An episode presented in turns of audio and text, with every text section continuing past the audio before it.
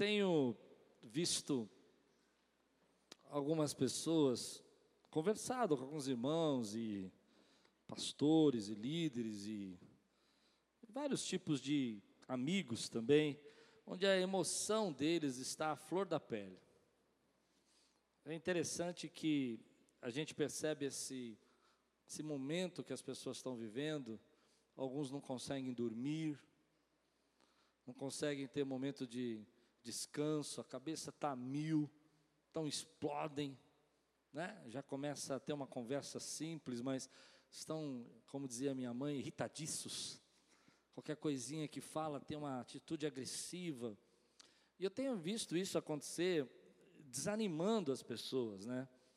Levando as pessoas a ter momentos assim de verdadeiro desânimo, achando que tem que parar tudo. E domingo passado eu falei que não é tempo de você parar. Amém, queridos?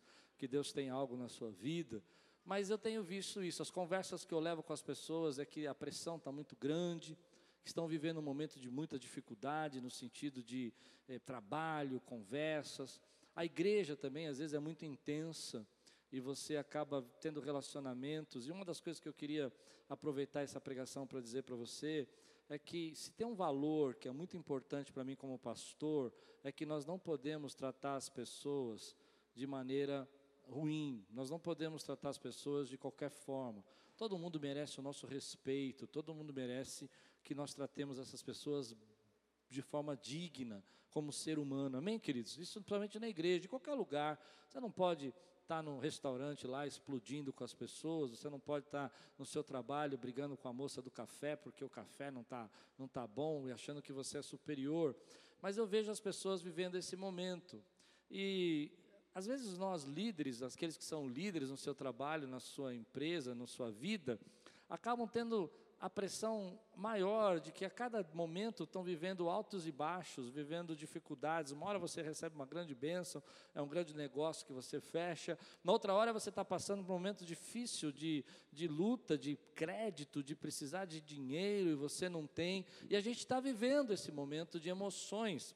E aí você soma tudo isso, a quantidade de suicídio, de pessoas que estão se, se entregando aí à morte para tentar tirar sua dor, eu nunca vi tantos, e eu vou falar isso para você, porque eu acho que você tem a maturidade para entender, mas tantos cristãos mesmo, né? filhos de pastor, é, pastores, tirando a vida. E por quê? Porque estão vivendo a, a dor da perda, a dor da, da angústia. Outro dia, conversando com uma, uma pessoa, um líder, e ele me contou que ele chegou um momento da vida dele que ele estava dirigindo e de repente ele parou o carro e ele não conseguia ir para frente nem para trás, entrou numa angústia tão profunda, num sentimento tão, tão desesperador, que não conseguia é, é, fazer nada e começou a chorar, chorar, chorar, chorar, chorar, chorar, chorar. Na, pela misericórdia de Deus, na, um amigo psiquiatra ligou naquele momento para ele. Não existe coincidência, existe providência. E ele começou a chorar e a pessoa disse: Onde você está? Ele falou: Estou em tal lugar. Então ele foi lá, mandou uma pessoa da família buscá-lo, trazê-lo para o consultório. E eu tenho visto isso. E alguns dois anos atrás, três anos atrás, é, eu tive um processo muito forte de depressão, que graças a Deus eu consegui separar isso da igreja. Não, não, não chegou tão, a ser tão grave, mas o que eu quero falar sobre isso é que eu achava que isso nunca ia acontecer comigo. Consegue entender isso? Achava nunca ia acontecer comigo. Eu pedalava 50 quilômetros por dia, estava 10 quilos mais magro. Lembra desse tempo, Cássio? Lembra, Kelly? Estava mais magro. 10 quilos, pedalando, estava feliz. A igreja estava crescendo, mas eu não conseguia dormir à noite. Chegava de madrugada, assim, de uma hora da manhã, duas horas da manhã, eu estava acordado, ligadão, fazendo, escrevendo, é, a cabeça não descansava, às seis horas da manhã acordava para levar minha filha na escola, e de repente eu comecei a perceber que as minhas emoções estavam da seguinte maneira. Posso falar isso porque, graças a Deus, estou num momento muito bom, mas é difícil você falar quando você está num momento difícil, porque as pessoas chegavam para mim e falavam assim, bom dia. Eu, ah, bom dia, outro dia está tão lindo. E eu chorava. Chorava, ficava emocionado. E depois, é, é, uma pessoa fazia uma coisa muito simples, qualquer, ou, por exemplo, falava alguma coisa muito, muito pequena, muito simplória, e eu ficava muito irritado.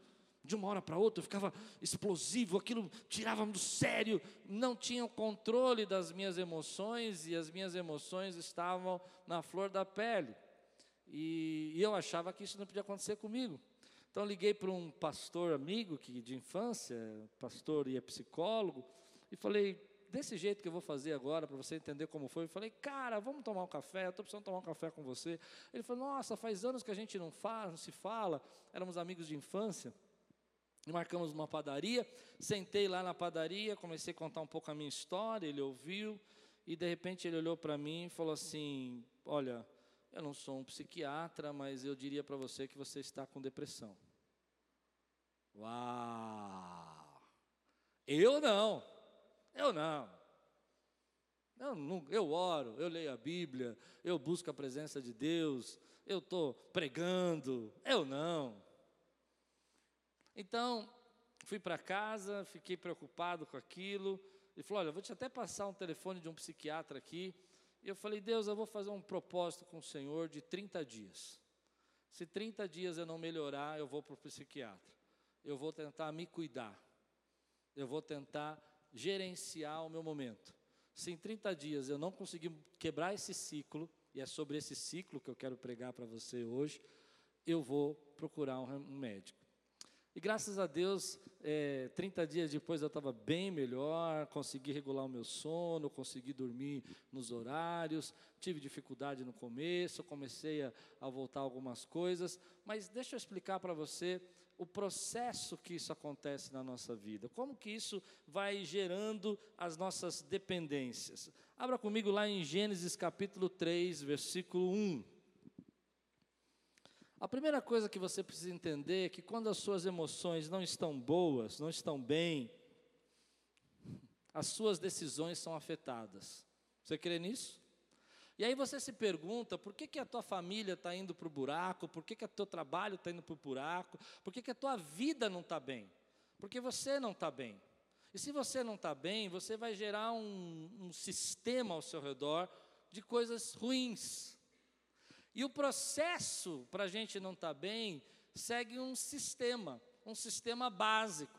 E, é isso que eu quero mostrar para vocês em Gênesis capítulo 3, ah, versículos primeiro 1 depois nós vamos ler o versículo 5 e 6.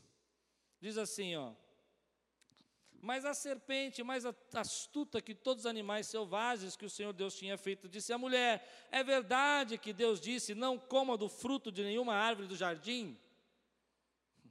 Versículos 5 e 6. Ah, porque Deus sabe que no dia em que deles comerem, os olhos de vocês se abrirão, e como Deus vocês serão conhecedores do bem e do mal. Vendo a mulher que a árvore era boa para, dar, para se comer, agradável aos olhos, e a árvore desejável para dar entendimento, tomou do seu fruto e comeu, e deu também ao marido, e ele comeu. Então os olhos de ambos se abriram, e percebendo que estavam nus, costuraram folhas de figueira e fizeram cintas para si. A questão aqui é o seguinte: quando as minhas emoções são ruins, eu tomo decisões ruins. E como é que as minhas emoções começam a ficar ruins? Primeiro eu recebo informações. Informações geram sentimentos. Sentimentos geram pensamentos. E pensamentos levam a ter atitudes. Vou repetir para você: informação gera sentimento, sentimento gera pensamento, e pensamento leva eu ter atitude. Esse é o ciclo que a gente vive. Então eu começo a receber informações, informações de que a vida está difícil, que meu trabalho está com problema, que eu não estou com dinheiro, que eu não estou é, passando por um momento fácil na minha vida, que eu estou sozinho, que eu estou acompanhado, mas meu casamento não está bem. E à medida que eu recebo a informação, isso vai gerando dentro de mim sentimentos, emoções ruins, pensamentos, dificuldade. Eu acho que as coisas estão ficando ruins e a maneira como eu recebo as informações e a, a, forma como eu as recebo altera os meus sentimentos. E às vezes as coisas são tão pequenas, são minúsculas, mas porque você recebeu isso de uma maneira errada, de uma forma que você não conseguiu processar, isso gerou sentimentos. E os sentimentos fizeram você começar a pensar sobre isso a noite toda, o dia todo. E era uma coisa tão boba. Uma pessoa disse uma palavra para você que em outros tempos você teria deixado isso passar, você não ia dar tanta atenção, mas agora os seus sentimentos estão alterados. Então começou a gerar pensamentos que você precisa levar uma atitude, que você precisa fazer alguma coisa. Você não pode deixar isso barato, você precisa resolver isso. E os pensamentos levam você a ter atitudes. Estou pregando para alguém aqui? E essas atitudes que você está tendo não são atitudes verdadeiras, porque você acha que está vendo, mas não está vendo. Você acha que está compreendendo, mas não está. Você está compreendendo aquilo que a informação gerou na sua vida de sentimento. Vamos pensar em Gênesis capítulo 3. A serpente diz para Eva: Olha, você não pode comer das árvores que estão aqui no paraíso. Informação. Amém? A informação continua, ela diz assim: então, mas se você comer dessa árvore, você vai ser igual a Deus. Informação gerou emoção, gerou sentimento. E ela disse: Uai, Deus não quer que eu seja igual a Ele? Como assim? Em sentimento gerou pensamento e tomou a mulher. Ela foi fazer aquilo que ela pensou. Decisões ruins são tomadas porque você está com suas emoções alteradas. Nessa noite eu quero ministrar algo na tua vida em nome de Jesus. Deixe Deus controlar as suas emoções, deixe Ele tomar a tua vida, deixe Ele fazer você entender que essas informações não são tão verdadeiras assim. Me deixe contar para você o que Jesus Cristo fez. Ele foi tentado por Satanás também e ele recebeu informações pesadas e erradas, mas em todas essas informações não afetaram o sentimento dele, não afetar as emoções dele. Quantos entendem que eu estou pregando aqui? Digam amém por isso. E todas as vezes que essas informações chegaram para ele, ele disse: Mas também está escrito no livro, também está escrito na palavra de Deus. Você não entendeu? Quem entendeu, levanta a mão aqui, dá um glória a Deus, meu irmão. Informações gerou sentimento, sentimento gerou pensamento, pensamento gerou atitude. Mas com Jesus não foi assim. Jesus recebe a informação. Olha, se você se lançar daqui e se jogar daqui, ele dará aos, aos anjos. Ah, vamos ver se Deus realmente se importa com você, afinal você é o filho. Ele falou assim: espera um pouquinho, informação errada, sentimento ruim. Eu vou dizer para você a verdade: não tentarás o Senhor teu Deus. Eu não preciso provar, eu sei que Ele está comigo. Quantos podem aplaudir o Senhor por isso, querido? Isso aqui é uma chave para você. O problema é que você recebe a informação, você não está bem, está em dor, está em luta, isso altera o seu sentimento. E daqui a pouco você começa a entrar naquilo que eu gostaria muito que entrasse na sua cabeça hoje. Diga para mim assim: hoje eu estou recebendo uma chave. Sabe o que acontece? Você começa então a receber informações e, e isso altera as suas emoções, as suas emoções vão alterar os seus pensamentos, os seus pensamentos vão fazer você tomar uma decisão errada, e você entra naquilo que eu chamo de aspiral descendente. Quantos conseguem entender o aspiral descendente? Vou contar a história de pastor, né? Que é, pastor tem muita história, né? Às vezes as pessoas chegam para você e contam uma, uma, uma palavra. Aquilo não é nem tão grave. Olha, pastor, o Tércio está chateado com você. Eu sei que não, obrigado, querido. Mas imagine o seguinte: eu recebo essa palavra, as minhas emoções não estão bem. Emoções, informação gera sentimento. Eu falo, como assim? Eu dei aula para o Tércio, ele foi tão simpático comigo. Isso vai gerar pensamentos. Certo? E aí eu chego para o Tércio sem saber se as informações são verdadeiras, sem checar nada, e descarrego sobre ele, porque as minhas emoções estão à flor. Termina. E agora eu não tenho mais um problema com o Tércio, eu tenho um problema com a esposa dele, com a família dele, que não tinha problema nenhum. E aí ele me dá uma lição e dizer, pastor, o senhor é um homem de Deus, e como que o senhor vai tomando atitudes assim sem pensar? E eu chego na minha casa por causa dessa nova informação que eu recebi. Eu estou pregando para alguém aqui ou não? E aí eu chego na minha casa e eu começo a dizer para minha esposa: Olha, porque eu conversei com o Tércio, eu falei tudo, e ela vira para mim e fala: Mas você não devia ter falado nada, você não sabia nem que era verdade. E agora não tenho mais um problema com o Tércio, nem com a esposa dele, mas eu tenho um problema com a minha esposa e com a minha família. E aí a minha filha levanta e fala: Papai, querido, vamos jogar um videogame, mas eu estou tão chateado porque eu errei com o Tércio, que agora eu briguei com a minha mulher, que eu discuto com a minha filha, minha filha que é uma menina linda, maravilhosa, cheia da graça de Deus, olha para mim e fala: Tá bom, papai, se você está mau humor, pode deixar, eu vou procurar os meus amiguinhos para brincar, e agora ela não quer mais brincar comigo, agora tem um problema com a minha filha. Por causa de um problema. Eu entrei numa espiral descendente. Diga comigo, espiral descendente. Você precisa quebrar esse ciclo. Diga comigo, eu vou quebrar esse ciclo. Eu vou quebrar esse ciclo. Levante sua mão e diga: Eu vou quebrar esse ciclo. Eu vou ensinar você hoje a quebrar esse ciclo, mas você precisa entender por que, que você precisa quebrar esse ciclo. Porque você recebeu uma informação, ela gerou sentimento, sentimento gerou uma atitude, atitude destruiu uma, um relacionamento, relacionamento destruiu um propósito, propósito destruiu uma vocação, uma vocação, e você nem sabe que você está sendo mandado embora. Eu estou contando para você por quê. Não precisa ser uma serpente, querido. A dica que eu estou dando para você hoje, em nome de Jesus, quebre esse aspiral. Deixe os problemas lá. Não envolva tudo no problema. Cheque as informações. Tome cuidado com as decisões que você está tomando e as atitudes. Ouça a sua mulher. Posso ouvir um glória a Deus agora? Quando ela fala que você está insuportável. Pastor Carlos, meu amigo querido, Algum dia a pastora Beth chegou para você e falou assim: Nossa, você está muito irritado. Já aconteceu, pastora Beth? Pois bem, pensei que era só em casa.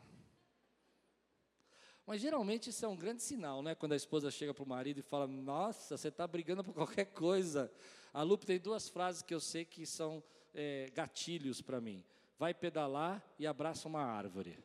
Quando ela diz uma das duas, Abraça uma árvore, então é, é nível hard. É que eu já estou assim no estado. Mas o porquê, querido? Porque você precisa entender isso, que se você não quebrar o ciclo da informação, será que é tão grave assim? Será que você está tão preocupado e vai acontecer isso que você fica tão nervoso? Será? Eu vou dizer uma coisa que eu sempre falo para vocês, vocês não acreditam. 90% dos problemas que vocês acham que vão acontecer, não vão acontecer. Posso ouvir um amém? Diga aí, 90% dos problemas que estão tirando o meu sono vão se resolver sozinho. Segunda coisa, se você quiser sair do aspiral, pronto, preparado? Você entendeu o aspiral? A gente não entra nisso e vai criando uma confusão. Eu me lembro que nessa época, quando eu estava com esse processo, início de depressão, eu me lembro que eu estava num estado assim, que as pessoas mais próximas, que mais me ajudavam, que mais apanhavam. Quanto mais próximo, você não compreende, show. Não é porque está meio vazio hoje, você pode. Sabe o que acontece? A gente vai criando um abismo, chama outro, a Bíblia diz você está fazendo. Então, a segunda coisa que eu quero dizer para você, a primeira é essa: 90% não vai acontecer. A segunda coisa que eu vou dizer para você, é que você precisa colocar na sua cabeça: por que, que a gente acha que os nossos, as coisas vão ser sempre ruins? Por que, que nós temos uma expectativa do pior? Pois bem, vamos mudar isso. Deixa eu explicar o que eu quero dizer. Às vezes a gente está diante de uma oportunidade, mas a gente só consegue pensar no que pode dar errado. O que aconteceria na sua vida se você começasse a pensar no que pode dar certo? Pois bem, eu vou dar um exemplo. A gente está aqui, nós estamos pagando esse aluguel há três anos já, né? Três anos, e no começo a gente só pensava no que podia dar errado, né? Consegue entender o que eu estou dizendo ou não? Se a gente começar a pensar no que pode dar certo, que essa igreja pode crescer, que o povo pode chegar, que pode ter batismo, que pode ter 50% de crescimento ao ano, quantos creem? Quero ouvir um amém nós somos programados para o que pode dar. Mas eu quero agora desprogramar a minha vida e começar a programar o que pode dar certo. Sabe o que pode dar certo? Gente pode ser salva, transformação pode acontecer, gente boa pode chegar, porque Deus tem um propósito na minha vida e na sua vida. Pare de ficar pensando no que pode dar errado e comece a pensar que a porta que Deus está te dando é uma porta tão abençoada, tão cheia de graça, que tem tanta coisa que pode dar certo. Se você crê, fica de pé, levanta a tua mão, dá glória a Deus e diz: pode dar certo. Ei, nós estamos programados para que pode dar errado. Comece a ficar programado porque pode dar certo. Ou oh, essa mudança pode ser muito boa. Esse momento de desemprego pode ser um momento essencial, porque tem muita coisa que pode dar certo agora na tua vida. Levanta a tua mão, dá uma grande glória a Deus. Mas informação produz sentimento, sentimento produz pensamento, pensamento produz atitude. O que quer dizer isso? Você está embaixo de informação que pode dar errado. E se eu te colocar embaixo de informação que pode dar certo? Então, querido, deixa eu dizer uma coisa para você. Terceiro, cuidado com quem gerencia as suas informações. Você ouviu? Cuidado com quem está gerenciando as suas informações, da onde elas estão vindo. Meu papai dizia para mim: ninguém é neutro. Você está recebendo informações do colega de trabalho e ele está usando você, marrom, para você criar umas confusão lá. Te amo, negão.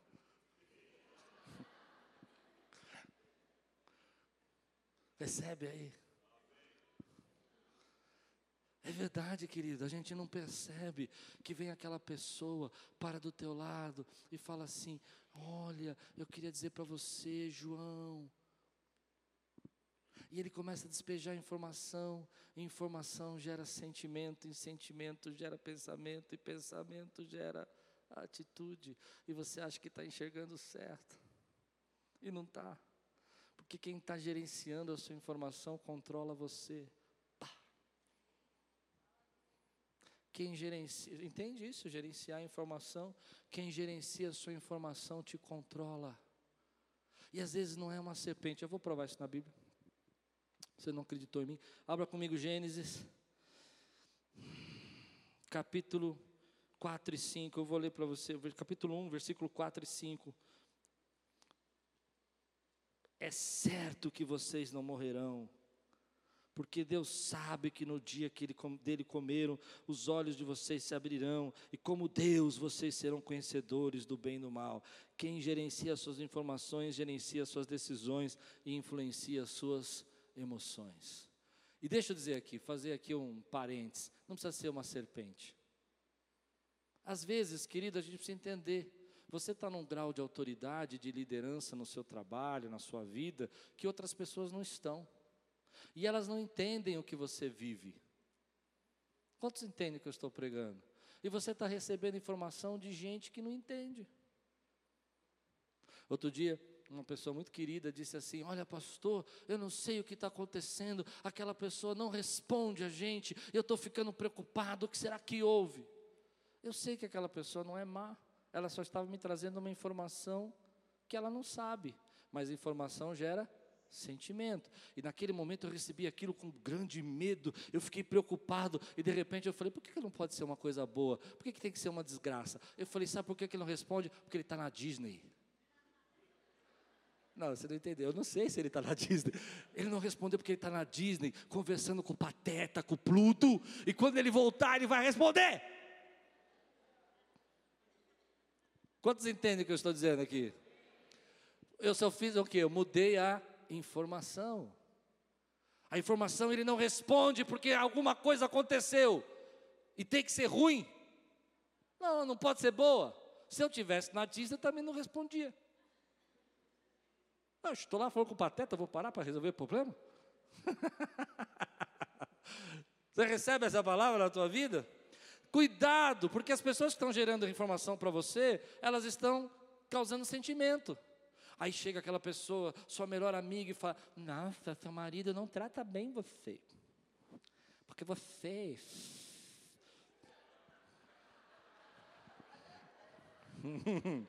Entendeu não? Você. Vem aquela moça do seu trabalho, bonitão, e fala para você assim: você. deveria ser mas bem cuidado pela sua esposa.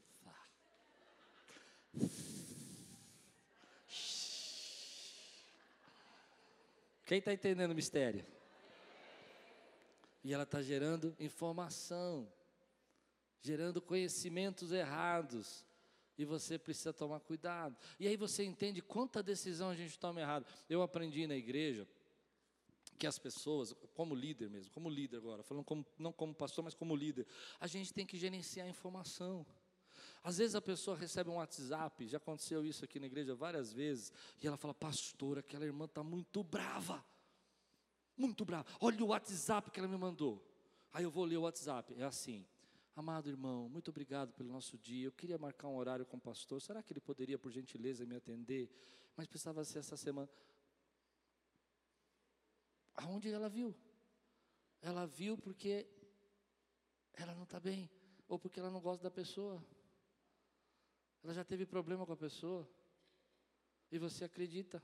Aí quando você recebe a pessoa para bater um papo com você, você vira e fala: Escuta, que, que você está pensando é que quer marcar um horário comigo assim dessa maneira? Pensa que é assim? E a pessoa assim.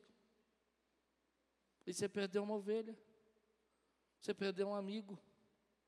Porque alguém gerenciou a sua informação. Lá no seu trabalho é a mesma coisa. Eu me lembro uma vez no meu trabalho, muitos anos atrás, era garoto, tinha um rapaz aí, ele, ele gostava de aumentar as coisas. Não tem aquele camarada que aumenta as histórias? Então um dia ele chegou para mim e falou assim: Olha, eu vi uma lista aí que você vai ser, vai ter uma, um corte aqui e na lista estava o teu nome. Eu falei: É mesmo? É, que legal. Ele falou, legal. Eu falei, é, legal, Deus está no controle. Trabalhei normal, tal. Chegou no final da tarde, aquela tensão, todo mundo esperando às 5 horas para o RH chamar. Chama um, chama outro, e eu estou lá na mesa, já guardando minhas coisas, empacotando, dando tchau para os amigos. E daqui a pouco chama ele. chama ele. Aí ele vai. Aí eu fico. Aí eu falo, tchau. Ele, tchau. Daqui a pouco ele volta, pega as coisas. Ele vira para mim e fala assim, pega as coisas da gaveta dele e fala assim, você não foi, né? Eu falei, fui não. Mas talvez eu vá amanhã. talvez eu vá amanhã. Irmão, você nem sabe se o teu nome está na lista, porque um coitado ali que está preocupado com a família dele, entende essa expressão que eu estou usando? Ele estava preocupado em ser mandado embora, ele não foi mal comigo, ele não era uma serpente, nada disso que eu estou dizendo, mas ele estava tão abalado que ele trouxe uma informação que não era verdadeira, e eu tá, poderia ter perdido meu emprego sem estar na lista. E eu não perdi o emprego. Deixa eu dizer uma coisa para você: quem gerencia suas informações, gerencia suas emoções e afeta as suas decisões. Você está tomando decisões erradas porque você está deixando pessoas gerenciar as informações. Tome cuidado com isso. O problema é que essas informações vão chegando na nossa vida e a gente vai ficando tão pesado, tão, tão cansado, que a gente para de lutar as batalhas que nós deveríamos lutar para ficar lutando batalhas que não faz sentido. Você se torna omisso naquilo que você deveria falar. Olha o que vai acontecer aqui. Versículo 6. Vendo a mulher que a árvore era boa para se comer, agradável aos olhos, e árvore desejável para dar entendimento, tomou do seu fruto e comeu, e deu também ao marido, e ele comeu. Sabe o que acontece? A gente percebe isso. Quanto mais a gente está estressado, a gente começa a brigar, entra nessa espiral descendente e acaba não usando a nossa vida para fazer aquilo que Deus mandou a gente fazer. Nós deixamos de nos comprometer com aquilo que Deus quer que a gente se comprometa, para se comprometer com coisas que não vão fazer sentido, que não tem razão de você se comprometer. E aqui vem uma palavra muito forte para a minha vida, eu aprendi isso. Querido, eu não tenho duas energias, não tenho três energias, eu só tenho uma energia só. Se eu ficar perdendo tempo com informação errada, eu não vou ter tempo para ter boca de profeta para pregar para você. E Deus quer que eu fale, e a pior coisa que eu posso fazer é ser omisso e não falar aquilo que Deus está mandando eu falar. A mesma coisa é você, meu irmão, você tem palavra de Deus na tua boca, você tem palavra profética na tua boca, e você deveria estar falando aquilo que Deus está mandando você falar, mas você está envolvido com tanta confusão, com tanta história, que não está falando o que Deus mandou você falar, está sendo omisso. Eu já vivi isso na minha vida. Consegue entender isso que eu estou dizendo? Você começa a ficar tão pressionado, tão pressionado, tão cansado, que você não quer mais embates. Mas os, você não quer mais embates, porque os embates que você deveria enfrentar, você não tem força para enfrentar. Então, deixa eu dizer uma coisa para você que funciona. Deixem falar, que falem, mas fique naquilo que você tem compromisso. Pare de se desgastar com o que os outros estão dizendo na, na mesinha do café. Pare de se desgastar com o que estão falando ali na hora da refeição. Comece a falar aquilo que Deus mandou você falar. Deixe Deus usar a sua boca para aquilo que Ele quer que Ele seja usada. Porque a pior coisa que a gente pode fazer é ser omisso nessa hora. Então eu volto para Jesus. O inimigo vem afetando as emoções de Jesus, porque você precisa entender que Jesus ficou 40 dias com fome, a Bíblia diz que teve fome após os 40 dias, então ele está debilitado, ele está cansado, ele está em dor, e você já sentiu isso, quando você fica cansado, você fica debilitado, você fica em dor, e ele começa então a dizer: Olha, eu não sei se é bem assim, mas deixa eu afetar as suas informações, porque afetando as informações eu infeto as suas decisões, e ele diz: Será que você não pode transformar essas pedras em pães. Mas Jesus não fecha a boca dele. Jesus olha e fala assim: nem só de pão viverá o homem, mas de toda a palavra que procede da boca de Deus. O que eu estou dizendo para você é que você está abrindo sua boca para combater e discutir coisas que não vão levar você a lugar nenhum, ao invés de abrir sua boca para profetizar aquilo que Deus fala a seu respeito, e a sua vida está indo na direção das suas palavras. Você precisa entender o que eu estou dizendo. Comece a usar sua boca para dizer: Ei, esse problema não vai ser dessa maneira, porque eu tenho promessa na minha vida e Deus vai restaurar minha família, Deus vai restaurar minha casa. Oh, quantos podem levantar sua mão e dizer glória a Deus por isso, meu irmão? Comece a usar sua boca. A pior coisa que você pode fazer é ficar envolvido dizendo: Ah, estou cansado, acho que Deus me deixou. Não, querido, Deus não te deixou, porque a Bíblia diz: Eu nunca te deixarei, nunca te abandonarei. Ah, você está pensando que desse mês você não vai ter dinheiro para pagar suas contas. Ah, porque alguém disse: Olha, está muito muito difícil, está piorando, recebeu informação, afetou seus sentimentos e acha que Deus te deixou. Deixa eu dizer para você: Deus diz na Sua palavra que nunca vi um justo mendigar o pão. Então fique com aquilo que Ele disse, abre tua boca para falar aquilo que Ele diz para você falar, abre tua boca para dizer aquilo que Ele diz para você dizer. Eu quero fazer um exercício com você agora. Se você está pronto, meu irmão, para viver acima dessas frustrações, dessa pressão, dessas informações erradas, sabendo quem você é, se ponha de pé no teu lugar, levanta a tua mão comigo e comece a profetizar a palavra de Deus na tua vida. Ele está comigo. Diga comigo, ele está comigo. Eu vou chegar no meu destino. As pessoas estão dizendo: ah, mas a sua família não vai dar certo. Levante sua mão e diga: minha família é uma família bendita, no nome do Senhor. As pessoas estão dizendo: seus filhos, seus filhos, seus filhos não, ih, seus filhos vão se perder. Meus filhos são flechas da minha aljava, são heranças do Senhor na minha vida. Levante sua mão e profetiza isso na tua vida, meu irmão. Use a tua boca. Quantos podem levantar sua mão e dizer assim: Senhor, nessa noite, eu estou usando a minha energia, a minha força, para profetizar a tua palavra. Aplauda, Senhor, glorifique o nome dele. Meu irmão, quando a nossa boca se fecha, deixa eu explicar, sente um pouquinho. Você começa a passar por uma luta no seu trabalho, na sua vida, entra numa espiral descendente, é tanto embate que não devia ter. Quantos estão comigo aqui ainda? E aí você começa a fechar sua boca para fazer aquilo que deveria fazer. Você não tem energia para fazer.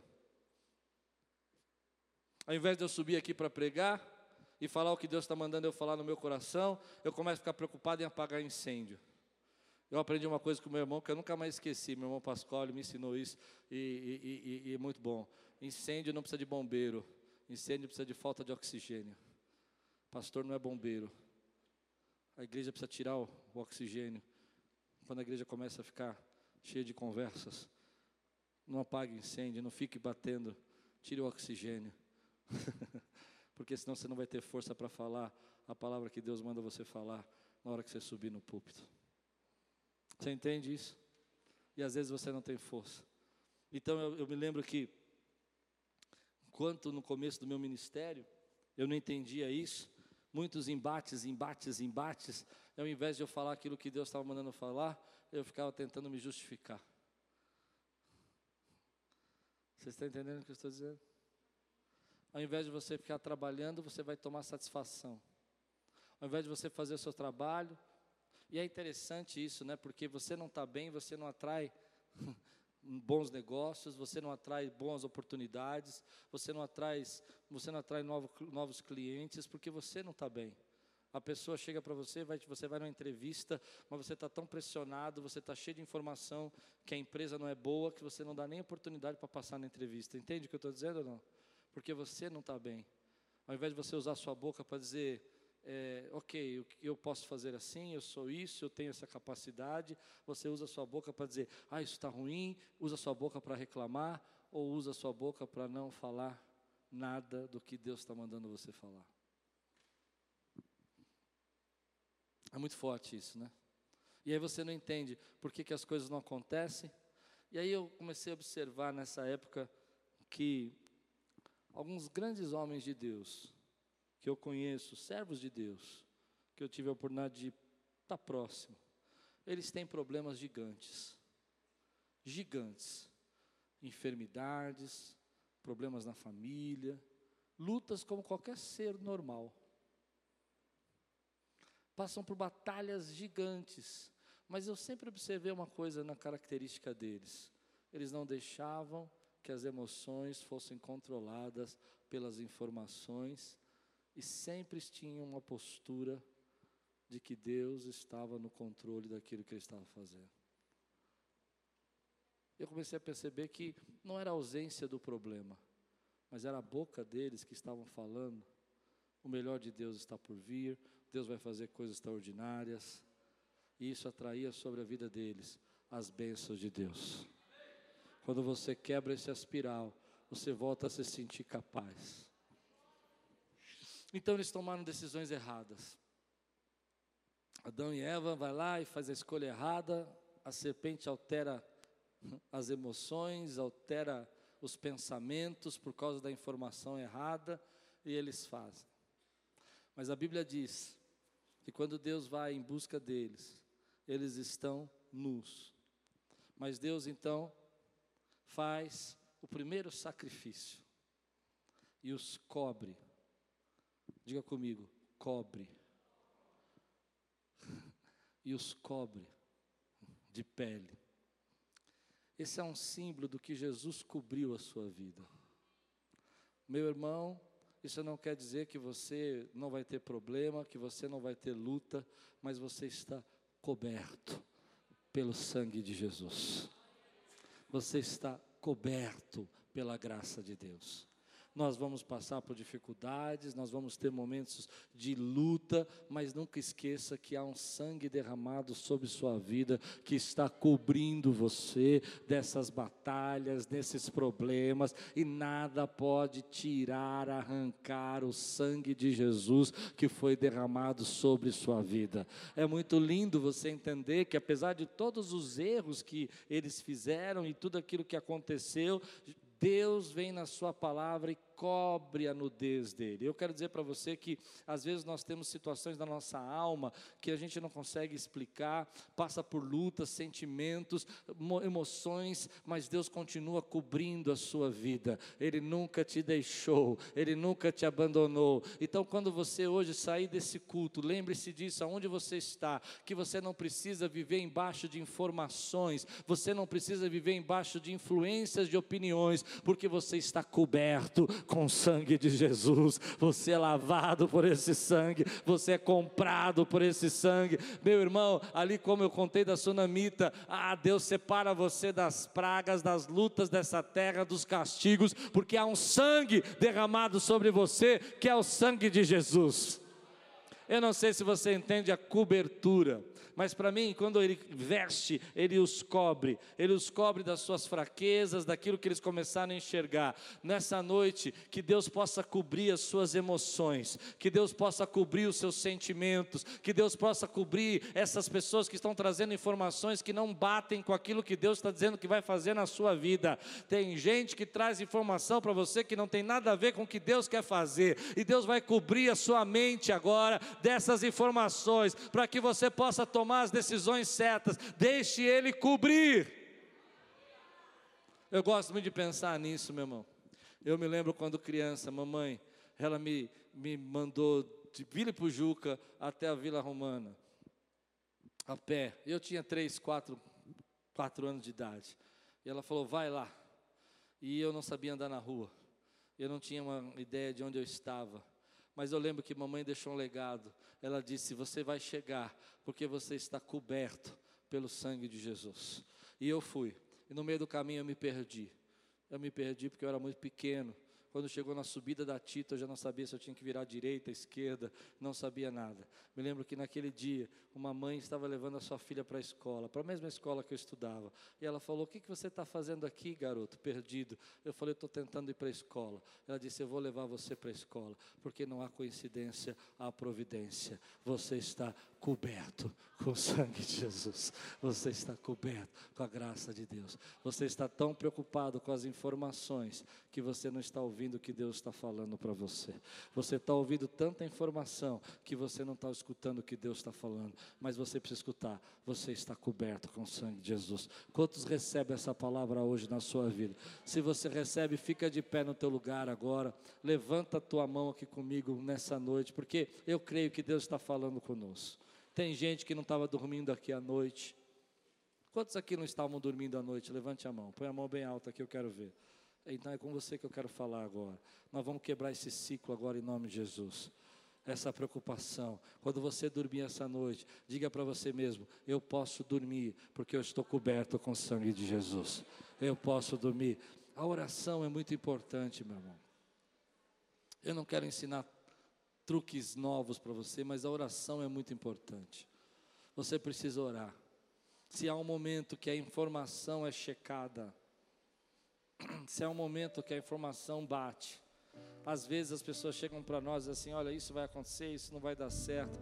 Mas quando você vai orar, o Espírito Santo fala com você e a informação que você recebe dele a informação que você recebe do Espírito Santo é totalmente diferente do que os seus olhos veem, do que as pessoas estão dizendo. Fique com as informações do Espírito Santo. Quantos estão cobertos aqui? Levante sua mão. A graça de Deus está aqui. A graça de Deus está aqui depois de tudo isso. Deus vai e o sangue é derramado para perdoar os pecados. Quero tirar três aplicações aqui. Primeiro, quem está te dando informação? Às vezes não são pessoas ruins, mas são pessoas pessimistas, são pessoas soberbas, às vezes são pessoas rebeldes, não é? Quem te dá informação gerencia suas emoções e afeta suas decisões. Segundo, Talvez você esteja olhando para a tua vida nesse momento e parando para pensar dizendo: Nossa, tem tanta coisa acontecendo, estou tão embaixo de tanta, tanta dificuldade, mas está esquecendo de uma verdade: você está coberto pelo sangue de Jesus. Você crê nisso? Terceiro, quando nós estamos com as nossas emoções afetadas, tome cuidado com as decisões que você toma. Na maioria das vezes você acha que está certo, porque você está enxergando de uma maneira errada, isso faz você acreditar que está certo. Não tome decisões com as suas emoções afetadas. Levante bem alto sua mão e diga assim: Senhor Jesus, Nessa noite, eu entrego as minhas emoções no teu altar. Eu agora declaro que as informações serão checadas pela tua presença, porque eu estou coberto pelo sangue de Jesus. Dá um grande glória a Deus aqui, exalte ao Senhor.